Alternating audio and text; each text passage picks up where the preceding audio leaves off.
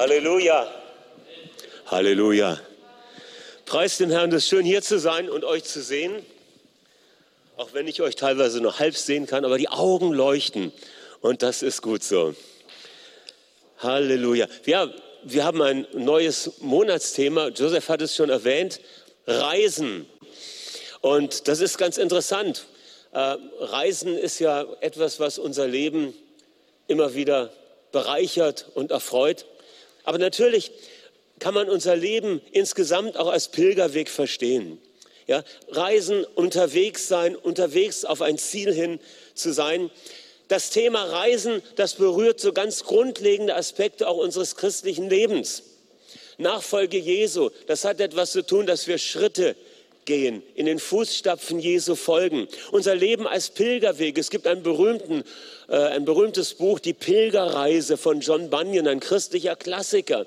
Ja, eine Allegorie, wo das Leben wie eine Reise beschrieben wird durch Raum und Zeit. Und das Thema berührt aber auch das Selbstverständnis von Gemeinde Jesu. Wir sind das wandernde Gottesvolk. Gemeinde unterwegs ist der Name einer bekannten Gemeinde in Berlin.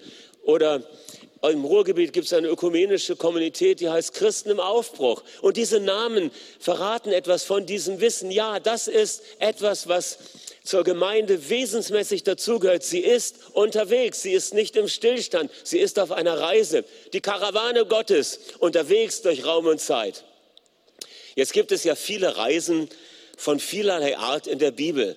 Und als Joseph sagte, das Thema Reisen, da dachte ich, Mensch, das ist ja wirklich so vielfältig. Da gibt es die Reise Abrahams von Ur in Chaldea nach Haran äh, in Mesopotamien nach Kanaan. Da gibt es die Brunnenreise Israels, geniales Kapitel, ja von Etzek nach Sidna, nach äh, Jerich, nach, nach, nach äh, Rehoboth und nach Beersheba. Oder du denkst an Elia und Elisa, die Reise, die sie machen von Gilgal über Bethel und Jericho hin zum Jordan. Und dann kommt zu diesem feurigen Himmelswagenaufstieg. Oder Jesus und seine Jünger, sie wandern durch Galiläa, durch Judäa, durch Samarien.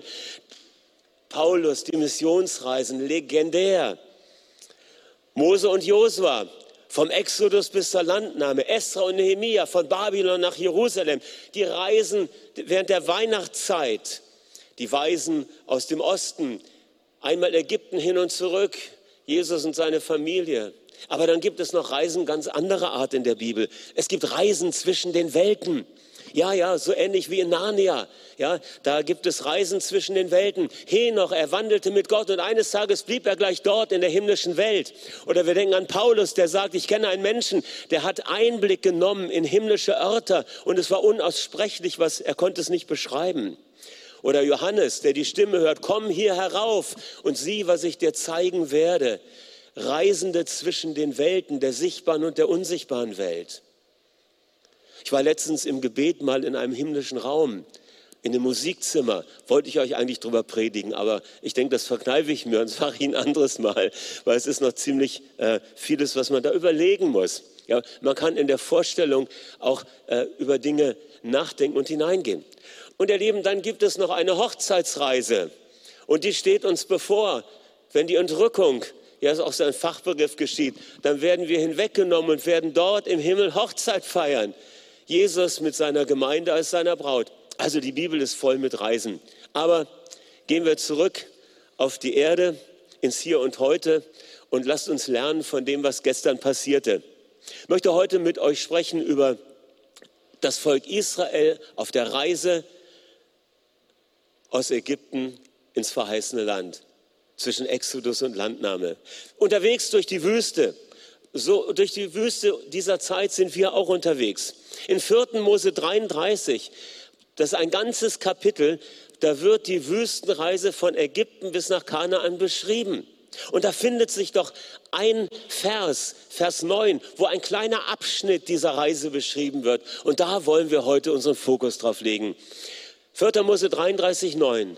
Sie brachen auf von Mara und kamen nach Elim von Mara nach Elim. Und in Elim waren zwölf Wasserquellen und 70 Palmbäume und dort lagerten sie.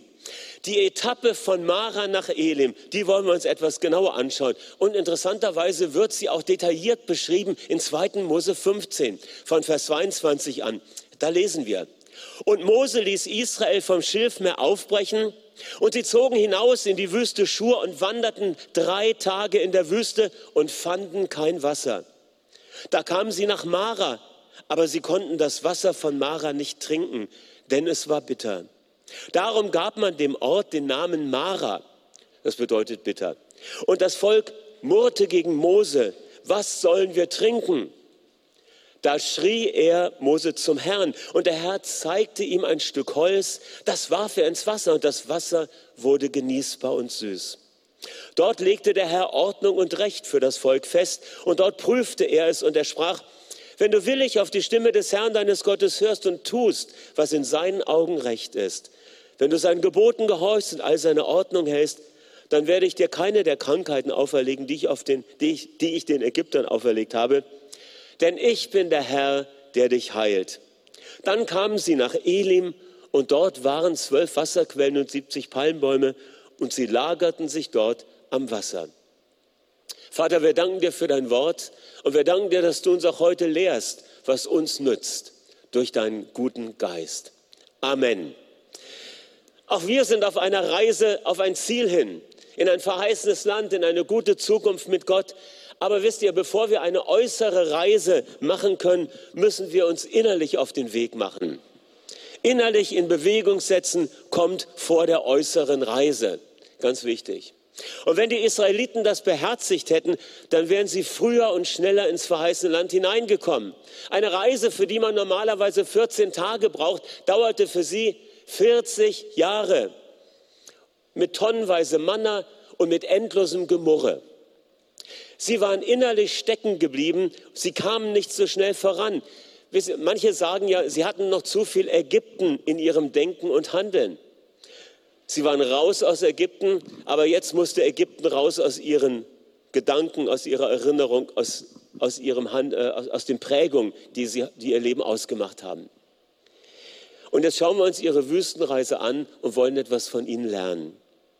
Und das ist ja auch der Sinn von den Dingen, äh, im Alten Testament, das heißt hier in 2. Korinther 10, diese Dinge, die im Alten Testament berichtet werden, und dazu gehört doch dieses Stück Wüstenetappe, diese Dinge sind für uns als Vorbild geschrieben und gegeben. Denn all dies widerfuhr ihnen als ein Vorbild und es ist aufgeschrieben worden zur Ermahnung, zur gedanklichen Unterweisung für uns heute. Denn alle Schrift ist von Gott eingegeben und nützlich zur Lehre, zur Zurechtweisung in der Gerechtigkeit, damit ein Mensch Gottes vollkommen sei, zu jedem guten Werk vollkommen gerüstet. Und lass uns das eine vor, vorweg äh, vorne anstellen, bevor wir uns schauen, was wir von dieser Episode lernen können. Das erste ist es, sollten wir uns merken, Mara ist niemals die Endstation. Dein Weg führt immer weiter nach Elim. Mara ist nie die Endstation. Es geht auf das Ziel zu und das heißt Elim. Lass uns noch mal kurz überlegen, was eigentlich passiert war. Der Kontext in 2. Mose 12 bis 15 ist ja, ein großer Sieg liegt gerade hinter dem Volk. Das Passafest wurde gefeiert. Sie zogen aus Ägypten aus. Sie zogen durchs Schilfmeer. Da war Siegesjubel. Ja, da, war, da, da liest du das äh, Lied des Mose und den Tanz der Miriam in den ersten Versen von Kapitel 15 äh, in 2. Mose. Die Vergangenheit der Sklaverei liegt jetzt hinter ihnen. Sie sind unterwegs in die Zukunft, ins verheißene Land, der Inbegriff ihres Erbteils. Jetzt sind sie drei Tage in die Wüste hinein und kein Wasser. Das heißt, es trocknete langsam die Zunge am Gaumen. Unangenehme Geschichte. Und dann endlich, ja, diese Quelle, dieser Ort Mara, und dann gehen sie hin und einer ist vielleicht ein bisschen schneller als die anderen gewesen, hat sich schon hingelegt und getrunken und spuckt es gleich wieder aus, denn es ist ungenießbar. Eine kritische Situation für Mose. Das Volk murrt. Mose, wo hast du uns hingebracht? Wären wir lieber in Ägypten geblieben und so weiter und so weiter. Und was macht Mose? Er schreit zu Gott. Und die Lösung ist, Gott zeigt ihm etwas. Gott zeigt ihm ein Holz, er bekommt eine Offenbarung und dann schließt Gott einen Bund mit dem Volk. Und am Ende kommen sie zu einer Oase, die hier wunderbar beschrieben wird. Zwölf Wasserquellen, 70 Palmbäume, der Inbegriff des Lebens. In der Nachfolge Jesu sind wir auch auf solch einem Weg im übertragenen Sinn zwischen solchen Orten. Wir leben in der Spannung zwischen dem Kommen des Reiches Gottes, dem Sieg Jesu am Kreuz, als er als Diener kam, und dem endgültigen und vollkommenen Aufrichten seiner Regierung, wenn er wiederkommt. Ja? Und äh, in dieser Spannung leben wir, da sind wir unterwegs. Was sind die Schritte, die uns von Mara nach Elim führen? Der erste Schritt ist Ausbrechen. Verlass den Ort der Verbitterung und finde Gottes Ausweg. Alles ist vom Vater gefiltert. Das will ich ein bisschen erklären. Ausbrechen, woraus? Aus den bitteren Umständen. Es gibt bittere Situationen in unserem Leben. Das sind Enttäuschungen, das können ausgebliebene Segnungen und unerfüllte Hoffnungen sein. Das können innere und äußere Umstände sein, die sogenannten Wüstenzeiten unseres Lebens. Oder es waren die Heuschrecken, ja, im übertragenen Sinn, äh, eingebrochen in deine Lebensbereiche. Im Augenblick erleben das viele Menschen in dieser Krisenzeit, dass Existenzen bedroht sind, ja, dass, dass Finanzen, dass Arbeitsplätze, auch Beziehungen in Mitleidenschaft gezogen sind. Und ich denke, keiner ist hier, der noch nicht das ein oder andere Mal eine irgendwie geartete, bittere Situation erlebt hat. Oder ist jemand völlig bitterfrei durchs Leben gekommen bis heute? Also, wir wundern uns nicht darüber. Bittere Momente gibt es, sie sind nicht ungewöhnlich. Und so ist es eben, die Wüste kommt vor Kana an. Das Kreuz kommt vor der Krone. Wundert euch nicht, dass ihr in mancherlei Schwierigkeiten fallt. Erachtet es als etwas, äh, was euch Freude bereiten soll. Ja, wenn wir mitleiden, werden wir mitregieren. In der Welt habt ihr Drangsal, sagt Jesus, aber seid getrost, ich habe die Welt überwunden.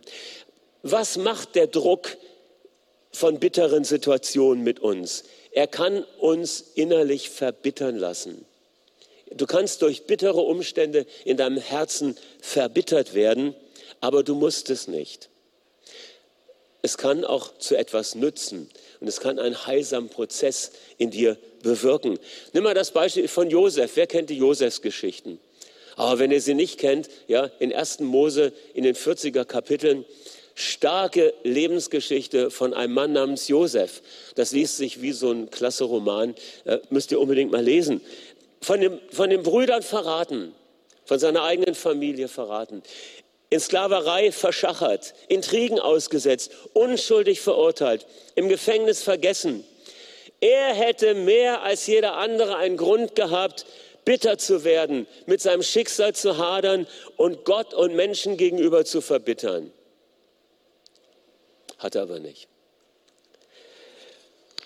Und wir werden, wir werden ermutigt vom Apostel Paulus, wenn er sagt, die Prüfung, denen ihr ausgesetzt seid, sie sind über ein nicht, sie sind nicht über ein für uns Menschen unverträgliches Maß hinausgegangen. Das heißt, die Prüfungen, die bitteren Umstände, die du erlebst, sie sind nicht so, dass du unter ihnen zerbrechen musst.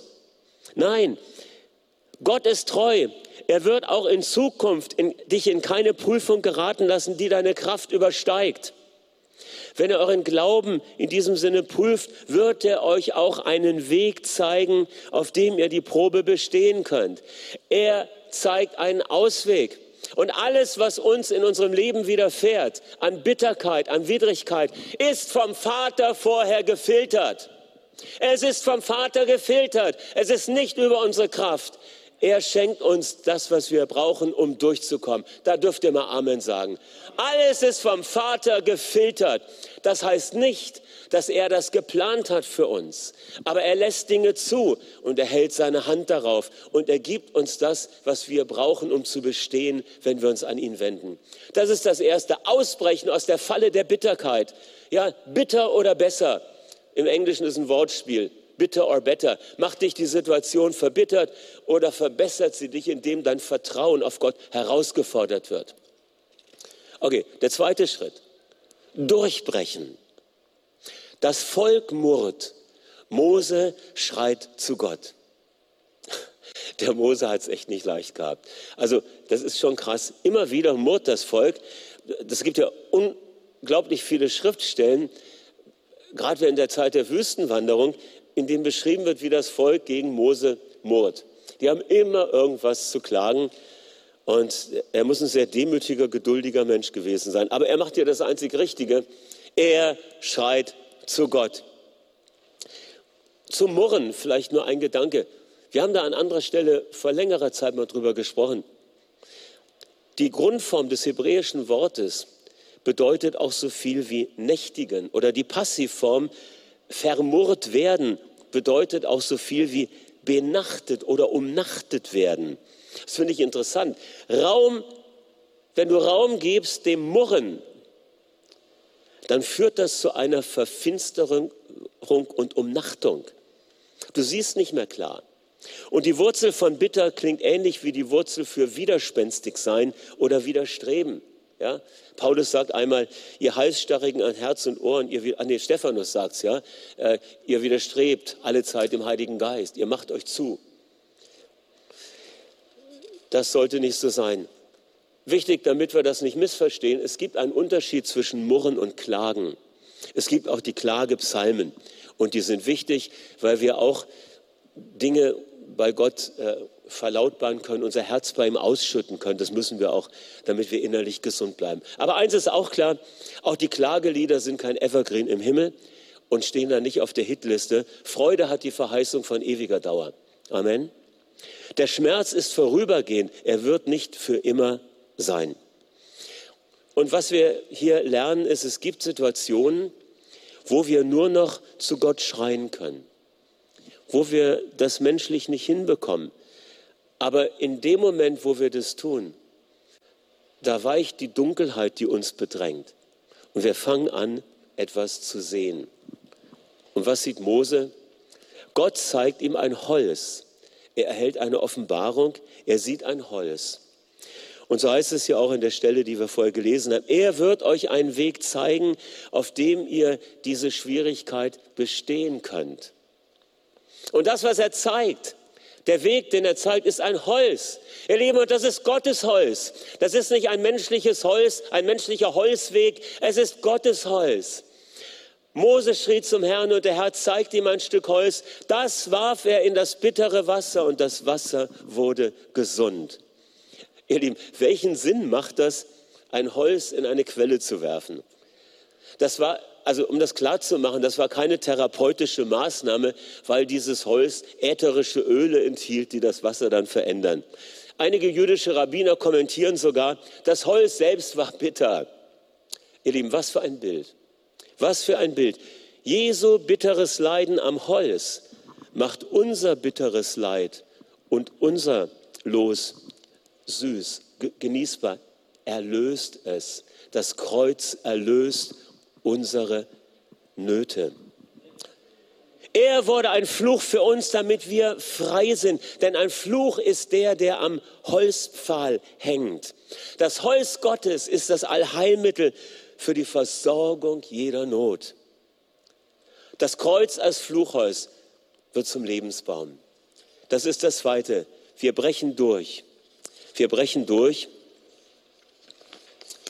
und beenden das Murren und Schreien zu Gott und wir sehen die Lösung. Und die Lösung ist Gottes Holz. Wenn wir in unserem Mara, das steht sinnbildlich für die bitteren Umstände unseres Lebens, die uns zermürben und zerstören wollen, anfangen zu Gott zu rufen, dann zeigt er uns nichts anderes als das Kreuz. Den Inbegriff der Erlösung, die Jesus vollbracht hat. Und so ist es kein Wunder, dass äh, diese dieser Vorgang damit endet, dass Gott einen Bund mit dem Volk hier noch einmal schließt. Er schließt einen Bund. Gott erinnert sein Volk an den Bund und erneuert ihn mit einer Selbstoffenbarung. Das äh, kann man schließen aus dieser Formulierung. Ordnung und Recht wird festgelegt. Das ist ein Bundesschluss. Und dann kommt eine neue Offenbarung des Bundesgottes. Ich bin der Herr, der dich heilt. Im umfassenden Sinne gerade auf dem Hintergrund der Umstände. Und äh, da ist was ganz Schönes, schwingt hier mit. Wisst ihr, das Volk hat Ägypten verlassen und es steht vor dem Einzug nach Kanaan. Und jetzt sagt Gott an dieser strategischen Position, pass auf Leute, wenn irgendjemand für eure Gesundheit zuständig ist, wenn irgendjemand für euer Wohlergehen zu, zuständig ist, wenn irgendjemand eure Zukunft garantieren kann, dann bin ich es. Die Götter Ägyptens, das habt ihr gesehen, sie haben versagt. Und die Götter Kanaans, die braucht ihr gar nicht erst auszuprobieren. Denn ich bin der Herr, der dich heilt. Ich bin Yahweh, der Bundesgott. Und ich bin der, der Gesundheit und Wohlstand und Wohlergehen und Zukunft schenkt. Das sagt er hier. Ich finde es genial. Was für ein Gott. Durchbrechen. Und da sind wir eigentlich schon beim dritten Schritt, nämlich aufbrechen. Gib niemals auf und lass Gott das letzte Wort haben. Das Fluchholz wird zum Lebensbaum. Ja, das haben wir eben schon angeschnitten. Das ist ja das Wunderbare, was hier passiert. Mose sieht ja nicht nur das Holz, sondern er macht etwas mit dem Holz. Versteht ihr? Wir können auch das Kreuz besingen, äh, das, das Kreuz, wir können äh, es symbolisch vor uns hertragen. Hey Leute, du musst es, ins, du musst es anwenden in den Schwierigkeiten des Lebens, in den bitteren Situationen, in den Herausforderungen, in der Krankheit, in der Not, in der Bedrängnis, in der Verzweiflung. Da muss es angewendet werden. Nimm das Holz Gottes und wirf es hinein. Wie machst du das ganz praktisch? Mose handelt aufgrund der Offenbarung, die er bekommen hat. Er wendet das Holz an. Das heißt, er findet sich nicht ab mit dem Zustand, wie er ist. Ja, Gott hat ihm ja die Lösung gezeigt. Jetzt muss die Lösung eingelöst werden, könnte man sagen. Die Lösung Gottes muss jetzt eingelöst und umgesetzt werden. Für uns bedeutet das, dass wir uns nicht abfinden mit den Umständen, so wie sie sind. Die Frage ist, anwenden oder aufgeben? Ich denke, wir entscheiden uns fürs Erste. Wir geben nicht auf, sondern wir wenden die Erlösung Gottes an. Wir akzeptieren nicht, was menschliches Denken uns einzureden versucht, sondern wir sagen, Gott hat das letzte Wort. Auch wenn es hoffnungslos erscheint. Gott hat das letzte Wort und hat das letzte Wort auch in dieser verrückten Zeit, in dieser Krise mit all den Konsequenzen. Gott hat das letzte Wort und lasst uns beten, dass er eingreift in Raum und Zeit.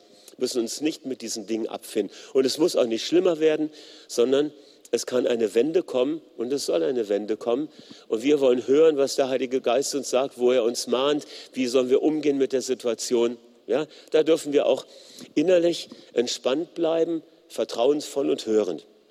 Okay, das bedeutet für uns, dass wir in der bösen Zeit, in der bitteren Situation widerstehen, dass wir das Feld behalten und dass wir einfach das Wort Gottes nehmen. Das ist, glaube ich, der Punkt, dass wir die Wahrheit Gottes über den Umständen, die uns entgegenstehen, ausrufen und sie konfrontieren, dass wir die dämonischen Mächte konfrontieren, die Einschüchterung konfrontieren mit Gottes Wort und dadurch den Widerstand eines besiegten Feindes überwinden.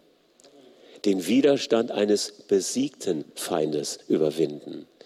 Den Widerstand eines besiegten Feindes überwinden. Das ist das Anwenden des Kreuzes. Denn das Kreuz hat alles getan. Nochmal kurz zurück zum Volk Israel in der Wüste. Jetzt kommen sie, sie kommen nach Elim. Das war das Ziel der Reise. Von Mara nach Elim. Nach Mara kommt immer Elim. Das ist so gut. Nach der Nacht kommt ein neuer Morgen, nach den Tränen kommt das neue Lachen. Andreas Hermann hat so einen Wahlspruch, denn mit Gott bin ich immer vorn. Und wenn, mich, wenn ich, und okay, nochmal, mit Gott bin ich immer vorn. Und wenn ich einmal hinten bin, ist hinten vorn, weil Gott bei mir ist. Amen.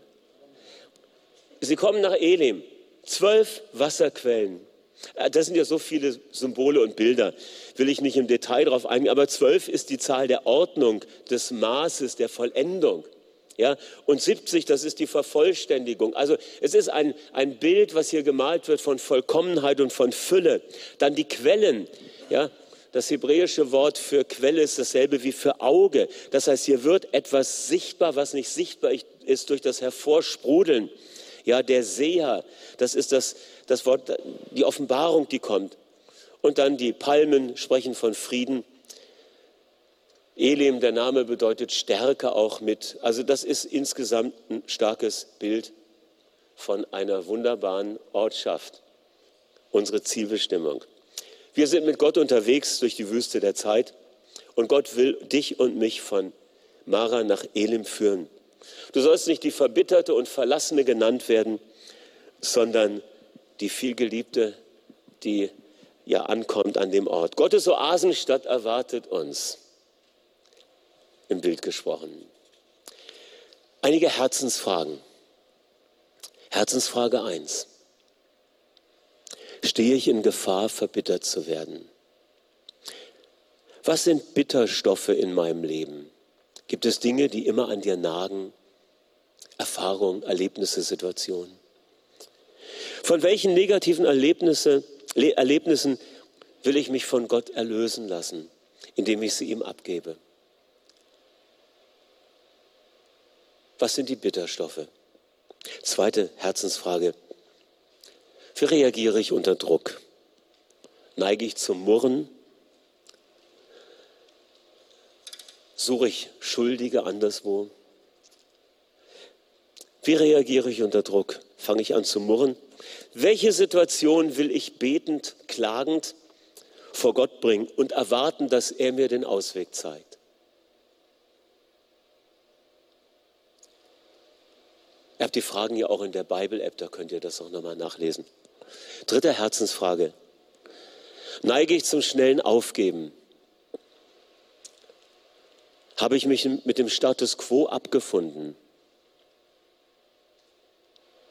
Welche Zusagen Gottes will ich dagegen stellen?